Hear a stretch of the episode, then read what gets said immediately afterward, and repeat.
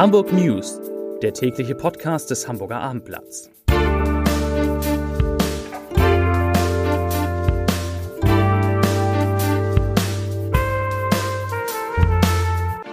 Moin, mein Name ist Lars Heider und heute geht es um die Schließung eines Hamburger Unternehmens, das noch vor kurzem Rekordumsätze erzielt hat. Weitere Themen. Ein Großbrand beschäftigt die Hamburger Feuerwehr, ein Zirkus warnt vor falschen Spendensammlern und Vincenzo Andronaco spricht darüber, wie er mit 1,25 Euro umgerechnet einer der bekanntesten Einzelhändler Hamburgs geworden ist. Dazu gleich mehr. Zunächst aber wie immer die Top 3, die drei meistgelesenen Themen und Texte auf abendblatt.de. Auf Platz 3. Denen sucht nach ihrem unbekannten Flirt in der S2. Auf Platz 2. 84-Jähriger fährt mit Porsche direkt in Kita-Eingang. Und auf Platz 1. Verbot von Ölheizung droht bald. Habeck plant neues Gesetz. Das waren die Top 3 auf abendblatt.de. Ein Brand auf der Vettel hat für einen Großeinsatz der Feuerwehr gesorgt. Eine Lagerhalle am Georgswerder Bogen ist in der Nacht zu heute in Flammen aufgegangen. Die Feuerwehr wurde um 1.40 Uhr alarmiert. Zu diesem Zeitpunkt brannte eine Lagerhalle für Autoteile bereits in voller Ausdehnung. Danach waren etwa 75 Einsatzkräfte vor Ort, um das Feuer in der etwa 60 Quadratmeter großen Halle zu löschen. Während der Löscharbeiten griff das Feuer noch auf eine benachbarte Halle über in der sich eine Autowerkstatt befindet.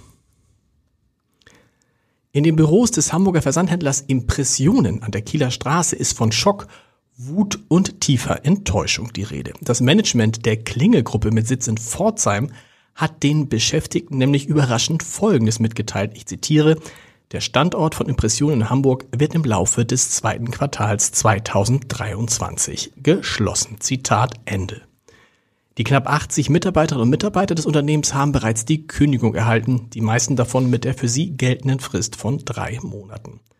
Impression habe im vergangenen Jahr ein deutlich negatives Ergebnis erzielt, heißt es zur Begründung in einem Schreiben des Klingelmanagements an die Beschäftigten. In dem Dokument, das dem Hamburger Abendblatt vorliest, liest man zudem, das Impressionenkonzept sei für uns wirtschaftlich nicht länger tragbar, daher seien einschneidende Maßnahmen erforderlich. Klar und unbestritten ist, 2020 und 2021 erzielte Impression Rekordumsätze, doch 2022 brachen die Erlöse ein. Zu den Gründen dafür gibt es aus Pforzheim und Hamburg unterschiedliche Darstellungen. Bei Klingel heißt es, die anspruchsvollere und modischere Ausrichtung von Impression stoße bei den Kundinnen an Grenzen. Die Hamburger verweisen darauf, die Erlöse seien eingebrochen, nachdem bei Klingel Mitte 2022 ein neues IT-System eingeführt worden sei, das bis heute nicht zuverlässig funktioniere.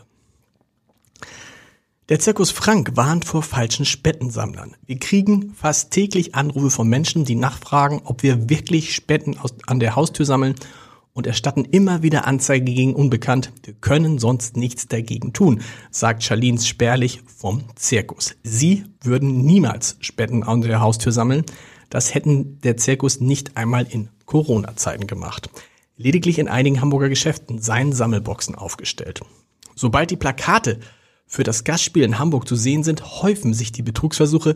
Die Unbekannten nutzen offenbar einen juristischen Graubereich, denn ein Polizeisprecher sagt, ich zitiere, das bloße Bitten um Spenden an der Haustür stellt keine Straftat dar, da wird die Gutgläubigkeit von Menschen ausgenutzt. Uwe Seeler ist in die Hall of Fame des internationalen Fußballs aufgenommen worden. Der Ehrenspielführer der deutschen Nationalmannschaft ist nach Franz Beckenbauer, Silvia Neid, Gerd Müller, Birgit Prinz, Karl-Heinz Rummenigge und Lothar Matthäus der siebte deutsche Fußballstar, der in der Auswahl vertreten ist. Der Hamburger, der am 21. Juli vergangenen Jahres im Alter von 85 Jahren gestorben war, setzte sich bei der Abstimmung gegen den Österreicher Matthias Sindelar und den Italiener Sandro Mazzolla durch. Die Zeitschrift Geo bekommt eine neue Chefredaktion. Katharina Schmitz und Jürgen Schäfer bilden künftig die Spitze. Geo gehört zur Bertelsmann-Tochter RTL. Schmitz und Schäfer folgen auf Jens Schröder und Markus Wolf, die RTL auf eigenen Wunsch verlassen haben. Sie hatten ihre Ämter aus Protest gegen den Kahlschlag geräumt, den Bertelsmann-Chef Thomas Rabe dem ehemaligen Hamburger Verlag Gruner und Jahr verordnet hatte. Wie berichtet, sollen dort bei Gruner und Jahr insgesamt 23 Magazine vom Markt genommen und 700 Stellen abgebaut werden. Zum Podcast-Tipp des Tages. Er kam als junger Mann mit 2 Mark 50 und dem Ziel nach Hamburg hier so viel Geld zu verdienen, dass er sich eines Tages davon einen Ferrari kaufen kann. Heute ist Vincenzo Andronacco Chef von fast 400 Mitarbeitern in elf großen italienischen Supermärkten in Deutschland und würde gern noch weitere dieser Märkte eröffnen.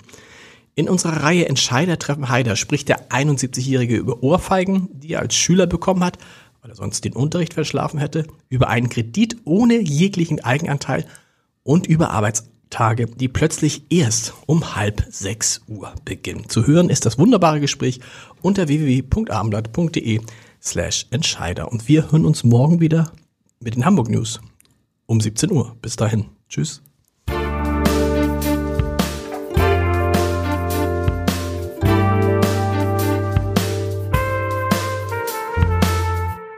Weitere Podcasts vom Hamburger Abendblatt finden Sie auf abendblatt.de slash podcast.